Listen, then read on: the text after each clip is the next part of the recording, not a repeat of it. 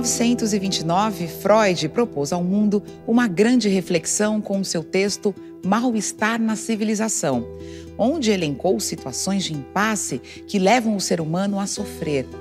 O declínio natural do corpo, as imperfeições das nossas leis e as exigências internas de satisfação.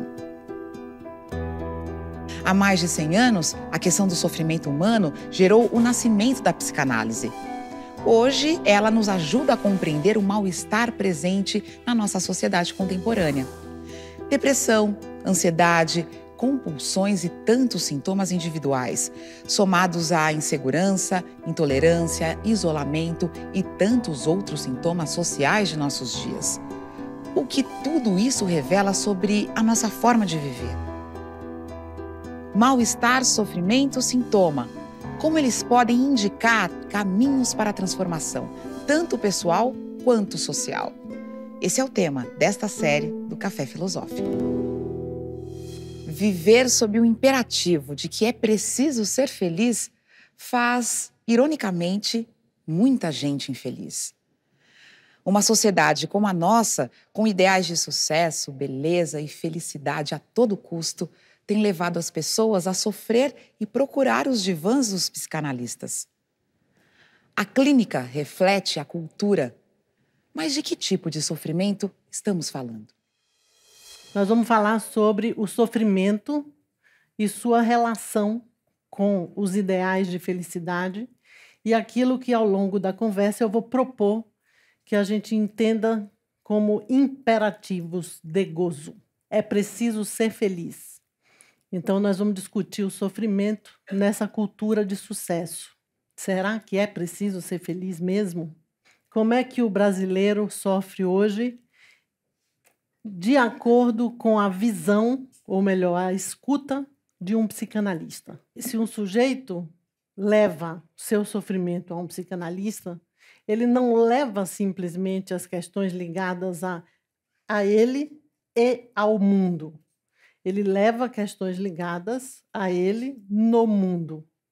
Então, é nesse sentido que eu estou propondo que a gente considere a clínica psicanalítica como reflexo da cultura. Para Freud, para a psicanálise, há uma relação intrínseca entre inconsciente, subjetividade e cultura, donde se parte do princípio básico de que a constituição da subjetividade humana e também as modificações que ocorrem com essa subjetividade se dão num campo chamado alteridade. Por alteridade, compreendam o campo da relação com o outro, ou, se preferirem, a subjetividade se constitui e se modifica naquilo que a gente chama de laço social. Nesse sentido, nos interessa muito de perto o exame, examinar a relação que se estabelece entre as subjetividades e as mudanças da ordem social, as mudanças de ordem política, as mudanças de ordem econômica, financeira, de um certo tempo, de uma certa época. É, em outras palavras, eu estou dizendo que interessa ao psicanalista estudar as relações entre contemporaneidade e processos psíquicos. Nessa mesma direção, e talvez por isso, Lacan reforça a importância da relação entre clínica e cultura.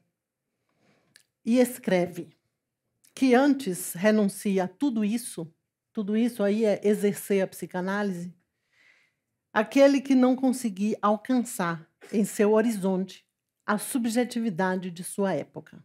Se Freud era um crítico da cultura, e nós sabemos que era, a pergunta que se apresenta é qual é a crítica que hoje fazemos à cultura da qual pertencemos e à qual testemunhamos. Qual é a, a dor, que tipo de sofrimento frequenta a clínica psicanalítica hoje. O que justifica o chamado ao psicanalista é o sofrimento, mas é o sofrimento de cada um, que a gente chama de lógica da singularidade. aquilo que faz um sofrer, o modo singular de sofrimento de cada um.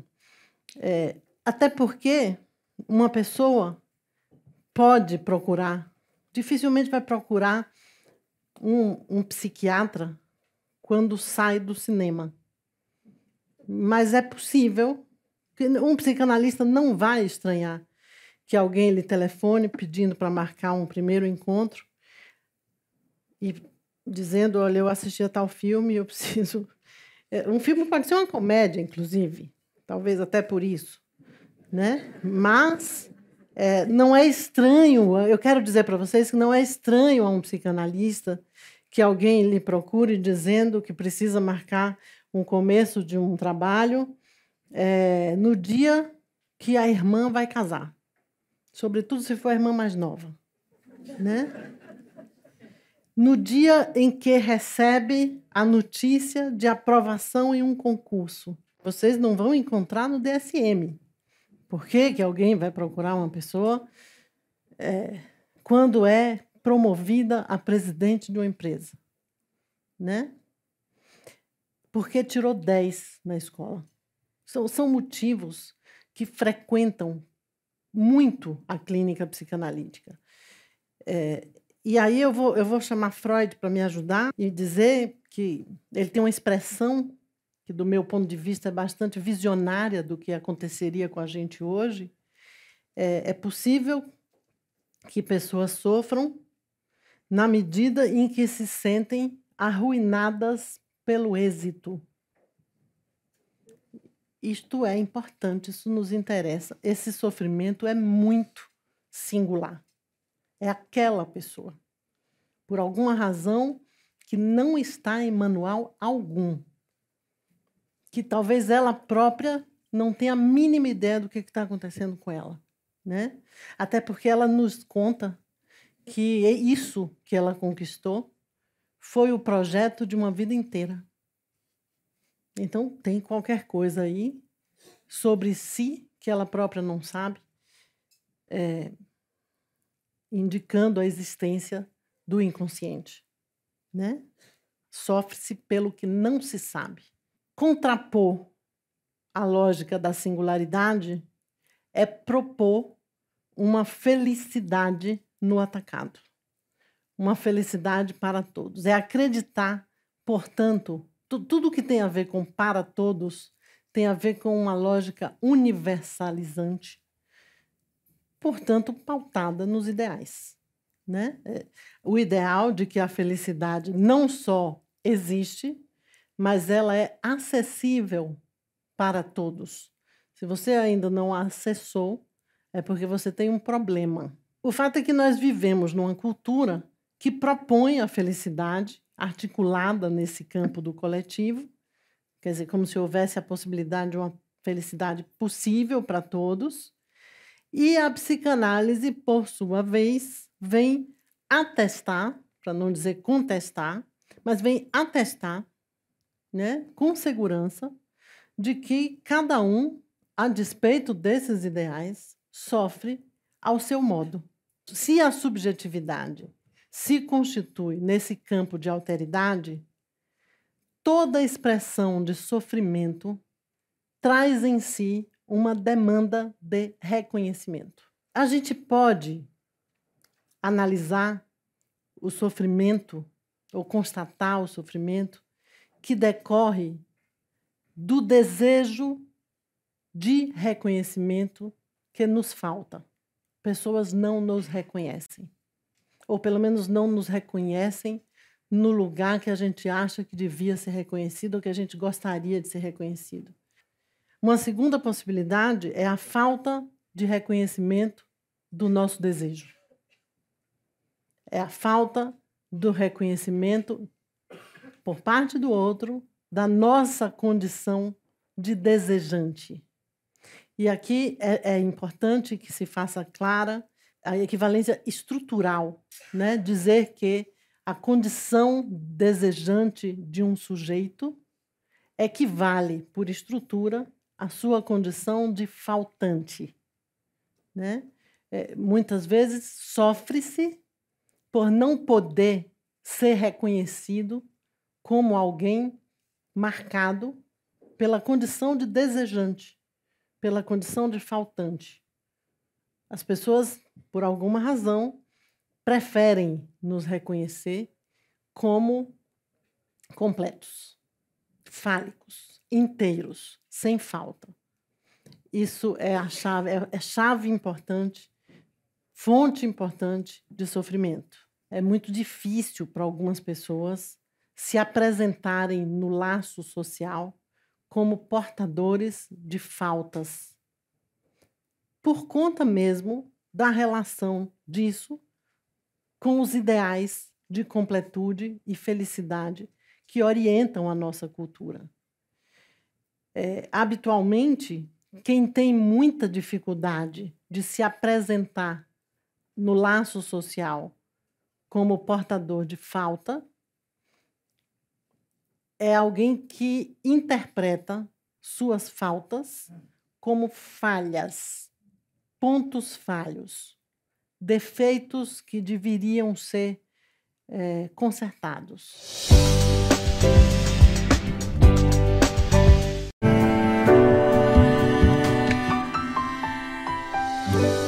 Muito sofrimento hoje decorre de ideais da nossa cultura transformados em imperativos.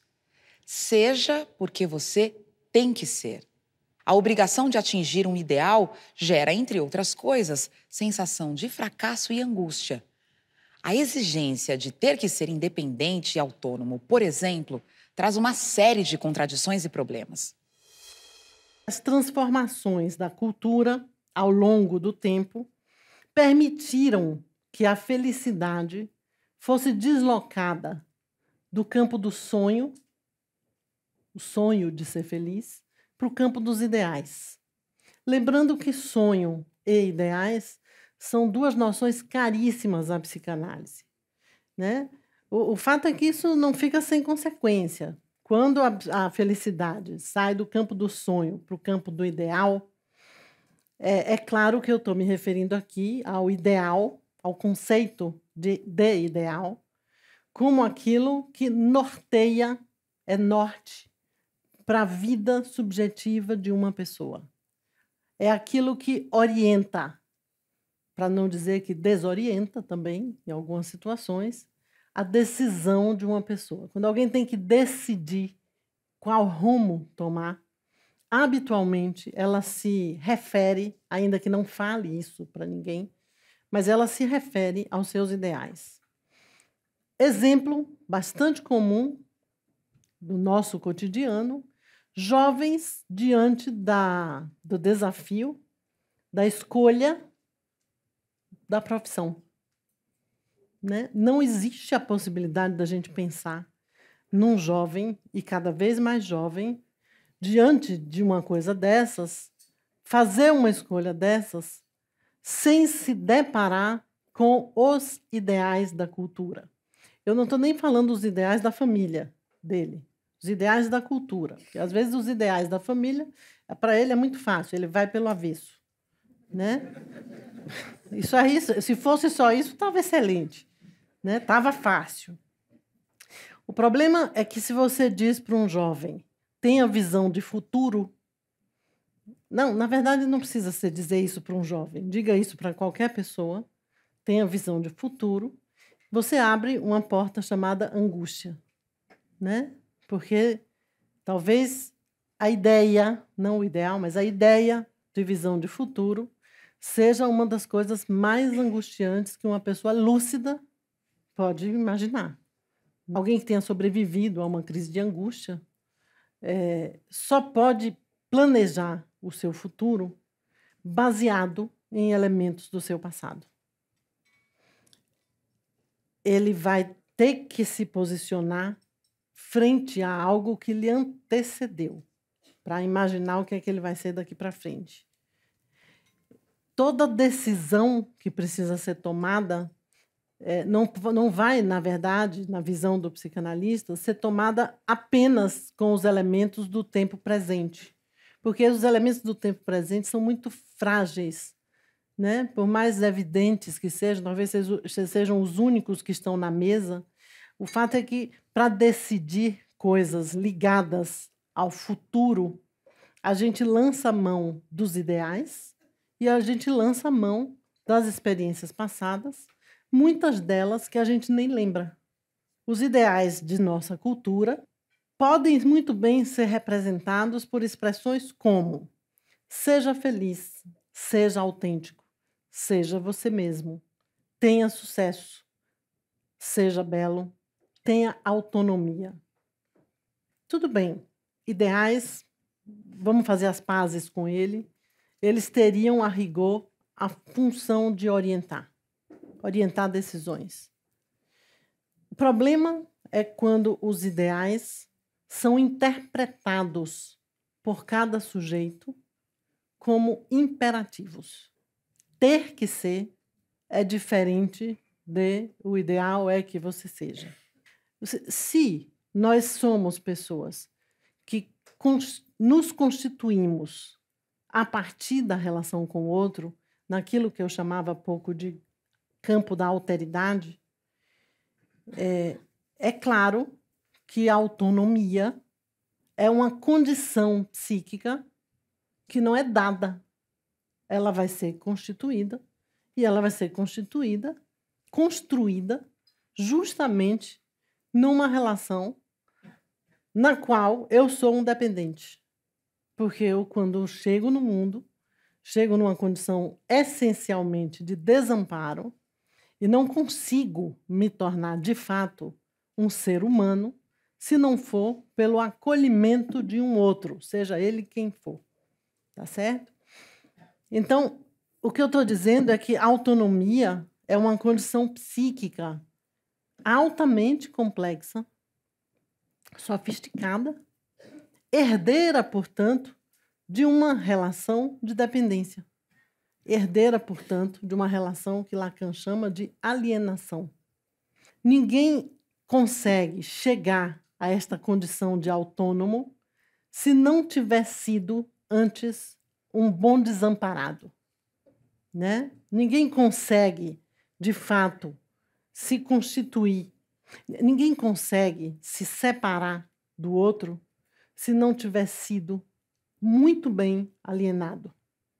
Né? Então vejam que é nesta relação de dependência que eu constitu me constituo como um sujeito autônomo. Eu preciso do outro para ser autônomo. Se vire sozinho é a, chance de uma criança escutar uma expressão dessa, seja independente, se vire sozinho, a chance de uma criança escutar uma, uma coisa dessa como abandono, como desamparo, é imensa. Né? Eu quase que digo que isso pode ser traumático. Né? A ideia de que você tem que se virar sozinho é a ideia de que você não me interessa. O que acontece com você não me interessa. Eu não estou dizendo generalizando, mas eu estou dizendo assim: é, isso põe pais muito bem intencionados bastante angustiados, porque o que eles vêm nos perguntar é qual é a medida, qual é a dose, até quanto eu posso deixar meu filho sozinho, é, até quando deixar sozinho é cuidar ou é abandonar. Né? Essa é uma questão bastante contemporânea, inclusive. Qualquer tipo de protocolo é arriscado, porque ele nega a singularidade de cada caso. Para ter uma criança autônoma, eu preciso de várias condições. Eu preciso de um adulto que acredite que ali naquela criança há um sujeito capaz de decidir. E uma outra condição é o desejo. O desejo desse adulto de que esta criança se torne um sujeito capaz de decidir. Portanto, eu estou dizendo de um desejo de produzir um sujeito abrindo mão da criança como objeto de sua própria satisfação. É, isso não se compra. Isso faz parte da subjetividade. Isso é ou não constituído em um determinado momento da vida. Se a autonomia for entendida como separação no campo do comportamento, a gente vai acreditar que a distância é uma medida interessante. Quando, na verdade, a autonomia é a condição psíquica de se diferenciar do outro, não é se distanciar do outro. É, a autonomia é a condição de decidir, né? Portanto, de me diferenciar do outro. Eu não sou aquele que sirvo como objeto de satisfação de quem me rege. Então, vocês estão percebendo que alguns equívocos são possíveis. Confundir distância com diferenciação, não é? Distância faz sofrer, diferenciação não. Diferenciação pode libertar alguém, inclusive libertar a ponto de, que, de alguém querer ficar junto, não precisa se separar, né? Para ter autonomia.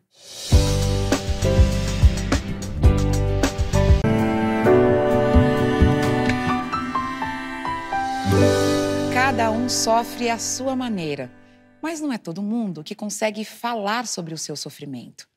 Muitas vezes é o corpo que fala através de um sintoma. No entanto, sintomas têm leituras diferentes para a medicina e para a psicanálise. Ter um diagnóstico e uma receita médica nem sempre significa tratar de um sofrimento. Narrativas de sofrimento, que são frequentes na clínica psicanalítica. O que eu estou chamando aqui de narrativas são formas de apresentação, não é? Não são é, tantas assim, se, se a gente for levar a coisa a sério, mas eu vou destacar três. Primeira narrativa é a narrativa do fracasso pessoal. Imediatamente eu tenho que relacionar isso com o que a gente acabava de falar. Os imperativos, diferentes dos ideais, produzem fracassados. Porque os imperativos quase sempre são, é, são afirmativas que trazem em si algo da ordem do impossível, né? Pelo menos na singularidade. Então, se eu é, se eu sigo o imperativo da autonomia, eu sigo como um soldado, parecendo que sou autônomo, mas não sou, né? Então, isso contradiz o próprio conceito de autonomia. Diante de um imperativo, você tem que ser a resposta que o sujeito entende que ele deu ao imperativo é a resposta do fracasso. Ele, portanto, sofre porque ele se sente de fato fracassado por não ter correspondido ao que ele diz que se esperava dele, que é uma diferença muito sutil entre as noções de impossível e impotência. O que eu quero dizer é que, frente ao impossível, impossível, ao que não é possível, o sujeito interpreta o impossível, o impossível de ser, como algo relativo à sua impotência. Se sofrimento tem a ver com a demanda de reconhecimento, esta é uma demanda de reconhecimento de uma impotência que nós não podemos avalizar, porque não se trata de impotência, neste caso. Se trata de impossibilidade. Né? Se você, por alguma razão absolutamente singular, interpreta o impossível como impotência, talvez isso seja uma ilusão de onipotência. Eu cito Mário Quintana num determinado momento, quando ele diz assim: se as coisas são impossíveis, isso não é motivo para não querê-las. Tá certo. Mas também não é suficiente para transformar o impossível em impotência. Você pode querer, sem problema nenhum. Realmente ninguém precisa adoecer por isso, por querer o impossível, por desejar o impossível.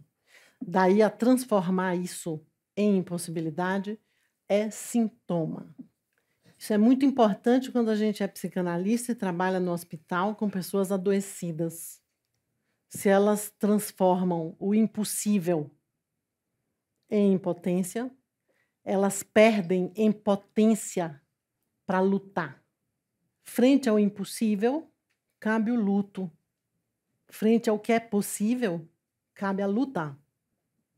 Trabalhemos. Segunda narrativa frequente de sofrimento são narrativas que a gente escuta por falar em adoecidos, em pacientes que chegam encaminhados pela medicina. Portanto, são pessoas que chegam trazendo um sofrimento que passa pelo corpo. O que já é uma coisa importante se a gente for pensar na questão dos ideais de sucesso e felicidade. Ah, eu, assim, antigamente, não sei se eu posso dizer muito antigamente, as pessoas às vezes utilizavam muito a ideia, a desculpa de estarem doentes para não frequentarem algum lugar, sobretudo o trabalho, né? A pessoa achava uma maravilha dizer eu não vou porque eu estou doente. Eu tenho percebido que hoje as pessoas inventam desculpas um pouco mais socialmente simpáticas, porque elas é, elas têm vergonha de adoecerem não é? As pessoas têm vergonha de adoecerem. Aquilo que antes era uma desculpa imbatível, agora parece ser um constrangimento, né? Então, essa segunda narrativa de sofrimento, que eu dizia que a gente escuta de pessoas que chegam na clínica psicanalítica encaminhadas pela medicina, é, é, é muito interessante, porque são pessoas que sofrem por terem constatado que tem um corpo. Né? O, o que pode parecer estranho a quem não trabalha com isso, mas é, é verdade. Né? O corpo é frequentemente utilizado para muitas coisas, não para lembrar alguém que esse alguém é finito. Né? Então, o corpo adoecido eu ouvia essa semana de um colega ele dizer: o corpo é a prova viva da passagem do tempo. É, é disso que eu me refiro, né? Quer dizer, cada um sabe o que eu estou dizendo. Preste atenção no corpo e você não vai ter a menor dúvida de que o tempo passa. Mas essa é uma constatação que a gente facilmente esquece. A la Freud, a gente facilmente recalca. No entanto, se você está doente, se existe no seu corpo um sinal de que alguma coisa não vai bem, é, é, o adoecimento é uma experiência singular que não serve só para conectar diversos profissionais da saúde. Ele indica para você de que ali, aonde você não pensava nisso, há finitude. O adoecimento é uma experiência que impõe não propõe, impõe limite. E talvez por isso as pessoas hoje em dia se envergonhem de adoecerem, né? Agora, por que que os médicos encaminham certos casos para os psicanalistas? Porque são casos, é, isso é muito interessante, é, são, são Normalmente, esses casos são casos que ilustram muito bem para a gente a diferença entre o sintoma na medicina e o sintoma para a psicanálise. Que eu não vou trabalhar isso aqui agora, mas esse é um, é um argumento importante que orienta essa discussão. Tem um outro, que é mais importante ainda, são casos clínicos que indicam para a gente com clareza a diferença entre sofrimento e sintoma não são, isso não é a mesma coisa para a psicanálise, né? Aliás, esse é o tema do nosso módulo. Sofrimento se relaciona com sintoma, mas não é a mesma coisa. No entanto, essa diferença entre sintoma e sofrimento, por sua vez, não é clara para os profissionais da saúde. Nós não temos é, profissionais atentos a essa diferença. Então, percebam comigo o que, que acontece. O, o indivíduo chega na cena médica, chega à instituição de saúde, chega ao hospital e ele oferece o seu corpo doente ao saber médico com uma expectativa de obter desse saber soluções razoáveis para o seu sofrimento. Aqui eu estou chamando isso de sofrimento. Se eu tenho um, um corpo que me incomoda, que me produz em mim um mal-estar, eu ofereço esse corpo para um dispositivo de saber médico, na expectativa de que este saber, ao se dirigir a mim, alivie meu sofrimento. E se sofrimento e sintoma não são a mesma coisa, isso me permite dizer a vocês que uma das formas de alguém manifestar, tornar manifesto o seu sofrimento é o sintoma, é fazendo um sintoma, inclusive um sintoma no corpo. Ele não sabe falar de que ele sofre, mas ele sofre por meio do corpo.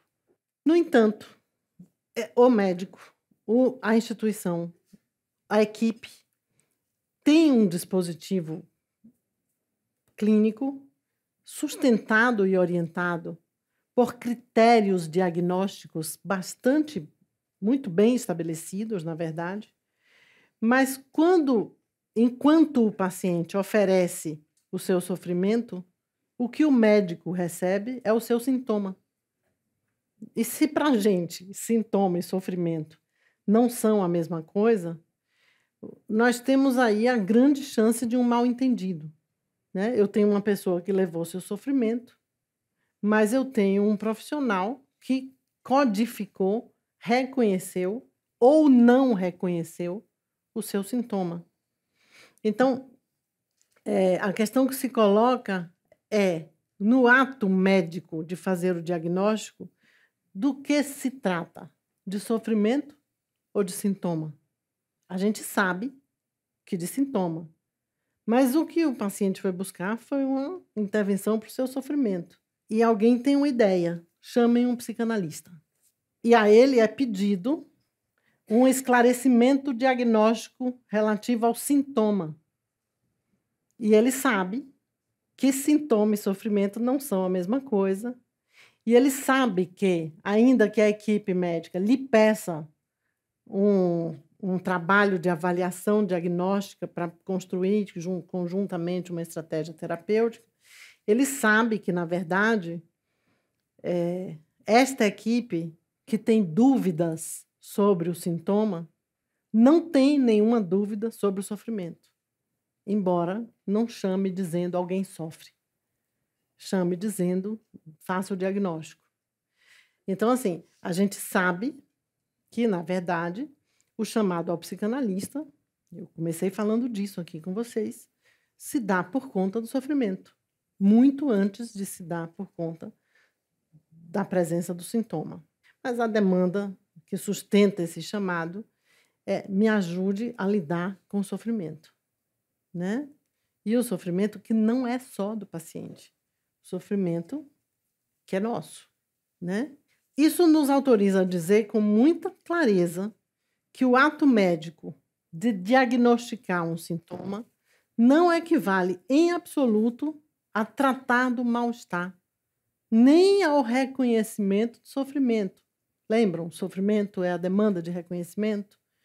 Fazer um diagnóstico, dar o nome da doença e o esquema terapêutico correspondente não tem absolutamente nada a ver com tratar de sofrimento. Se todo sofrimento traz em si uma demanda de reconhecimento, que não é a mesma coisa de uma demanda de diagnóstico, estar doente e não ter o seu sofrimento reconhecido como seu, como próprio, é um pesadelo e aumenta significativamente a dificuldade de nomeação do mal-estar, do, né? do modo ruim de estar no mundo. Há uma tendência importante de se tomar o sofrimento pela vertente da patologização. E a consequente vertente disso é a medicalização, que já chegou na infância, né? É preciso dizer quantas vezes for necessário de que tomar o sofrimento pela vertente da patologia não trata. Isto não trata. Isso pode indicar, inclusive, uma indisposição, pouquíssima disponibilidade dos profissionais da saúde a lidar com o sofrimento. Né? Eu, eu te dou um diagnóstico para que eu não sofra. Né? E se eu continuar nessa situação, eu chamarei um psicanalista.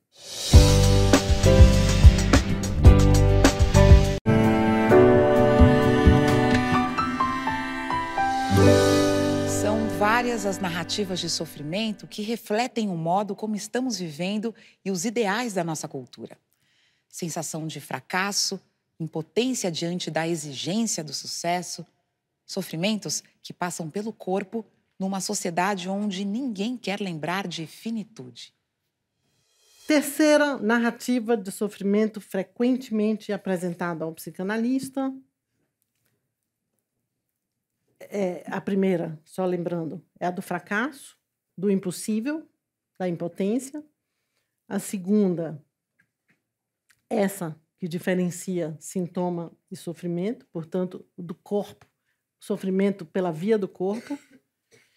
E essa última é a narrativa de alguém que se apresenta, até fala de que sim, há um sofrimento, mas há um sofrimento sem nenhum tipo de questionamento.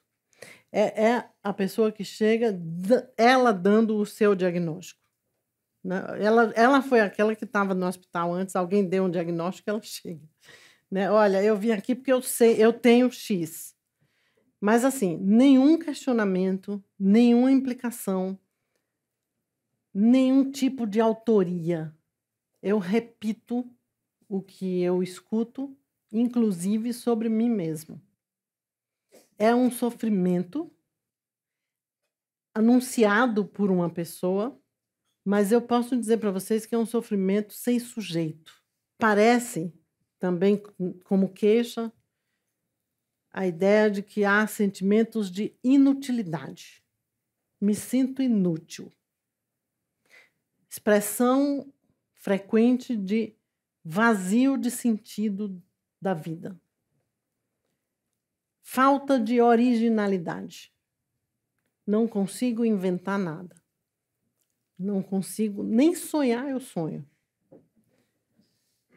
Alguém poderia dizer, está deprimido né? Mas não precisa alguém dizer isso, ele já disse. Eu tenho depressão, né? Eu tenho apatia. Vocês percebem, quer dizer, a conversa entre os psicanalistas em situações como essa passa por uma preocupação que é a seguinte: é, é uma demanda que não apresenta, não traz consigo nada que se relacione com a dor da perda que era é uma coisa que antes era muito frequente. Neste caso, não há o que perder, não há um objeto perdido, a não ser este próprio que vos fala. Ele é, é ele que está perdido. Ele é o próprio objeto perdido. Eu tenho uma demanda melancólica, né? Não, não há um trabalho de luto a ser feito, pelo menos num primeiro momento sendo que o perdido é esse que vos fala, e provavelmente, não dá para dizer isso a priori, mas é muito provável que você vá precisar rapidamente examinar as relações desse que não se apresentou nem como doente, nem como fracassado, mas se apresentou como perdido. Examine a relação dele com os imperativos de sucesso. Como é que a gente trata disso? Porque eu não estou diante de um sujeito sem sofrimento. Eu estou diante de um sofrimento sem sujeito. Não adianta dizer, olha, a sociedade de consumo e a lógica capitalista produz o apagamento do sujeito. Produz uma sociedade sem diferenças. É um discurso que vai produzir o apagamento das singularidades. Como é que eu vou fazer? Fazer emergir um sujeito e possibilitar a ele processos criativos, distanciá-lo dessa lógica da alienação, processos criativos e modos de subjetivação mais afinados com a singularidade. Se os conflitos primordiais, principais da época do Freud passavam pelo campo do recalque da sexualidade, pela vida erótica, digamos assim, essa não é uma questão hoje. Né? Os jovens não, não precisam esconder que transam. Pelo contrário, às vezes isso é uma coisa que ele precisa dizer que faz, sob o risco de ficar fora do grupo, né? No entanto, alguns jovens que não escondem sua vida sexual escondem que comem, escondem que gostam de comer exatamente aquilo que os ideais de beleza contradiz, né? Eles escondem muitas vezes o que pensam. Eles escondem um bom rendimento escolar. Eles escondem o que sentem, porque sentir determinadas coisas parece que não implica uma boa aceitação num determinado grupo. Eles escondem que sofrem e talvez escondam isso de si mesmo, né? Então nós estamos diante de um sofrimento sem sujeito, mas talvez a gente esteja diante de um, de um sujeito que esconde de si mesmo o fato humano de sofrer. Ele sofre por muitas coisas diferentes da época do Freud. Mas tem alguma coisa que permanece. Ele sofre pelo que não tem. Né? Talvez o brasileiro sofra por não ser americano, por não ter cidadania europeia. Né? É, é, é é uma metáfora, mas nem, nem em todos os casos, né? Ele se ele fica extremamente indignado com o pai que tinha um descendente italiano e não conseguiu a cidadania. Isso faz dele um brasileiro menor, né? Às vezes é isso que ele leva para análise, a falta do passaporte europeu. Não, isso não é pouca coisa, gente. São maneiras contemporâneas de tratar das identidades. A gente encontra um leque de possibilidades muito diferentes dos nossos, dos meus avós, né? que vivi, viviam numa, numa cultura onde mais ou menos os projetos do que eles deveriam ser na vida eram entregues preta por ter. Você vai ser isso. Por quê? Porque eu quero que você seja. Porque eu sou seu pai, você vai ser. E hoje, esse sonho de liberdade parece ter se transformado no pesadelo da escolha. A gente trata disso levando em conta os princípios freudianos de excelência. Se a subjetividade se constitui na relação com o outro, a pergunta do psicanalista hoje é: qual é outro outro que eu devo oferecer a esse que me procura? Qual é a posição que eu ocupo nisso que a gente chama de relação transferencial?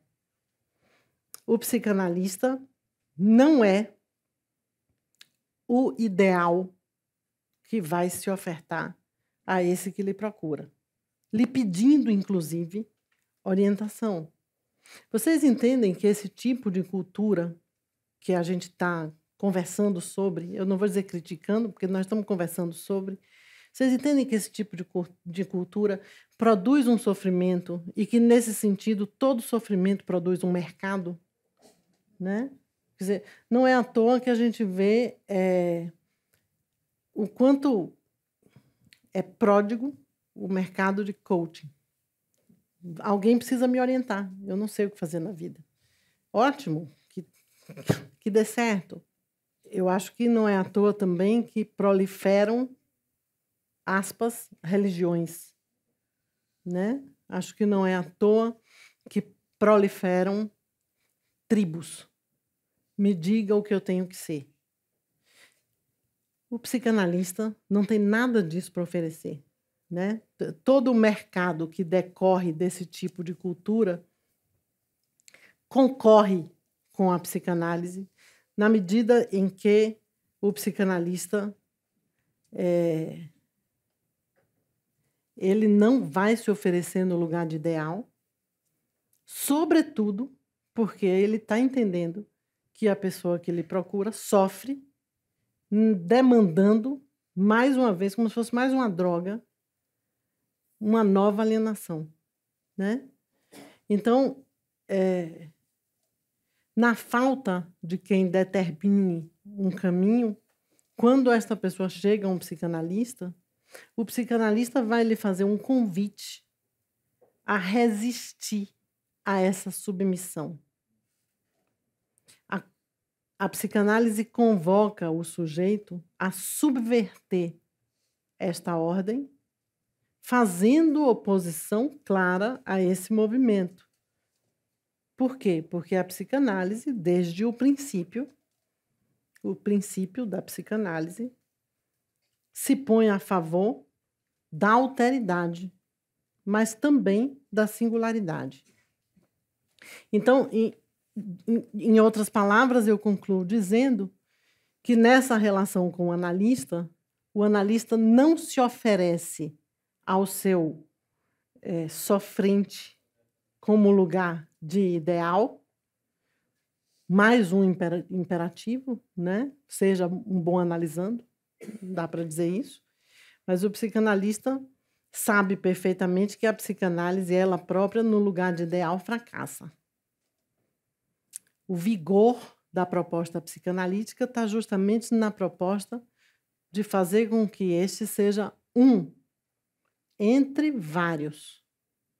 Mais um, singular, sem comparação. Como talvez estejamos nós aqui agora, né? Cada um pelo seu motivo,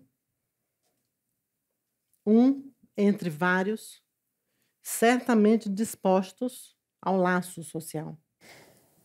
Esta velha angústia, esta angústia que trago há séculos em mim, transbordou da vasilha, em lágrimas, em grandes imaginações, em sonhos em estilo de pesadelo sem terror grandes emoções súbitas sem sentido nenhum. Transbordou.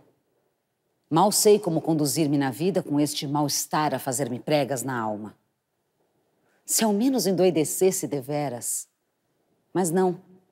É este estar entre, este quase, este poder ser que. Isto Mais debates no site e Facebook do Instituto CPFL. Você não acha que nós estamos criando ah, crianças e adolescentes angustiados, já vindo desde o berço com essa angústia da autonomia? As pessoas confundem é, autonomia com solidão.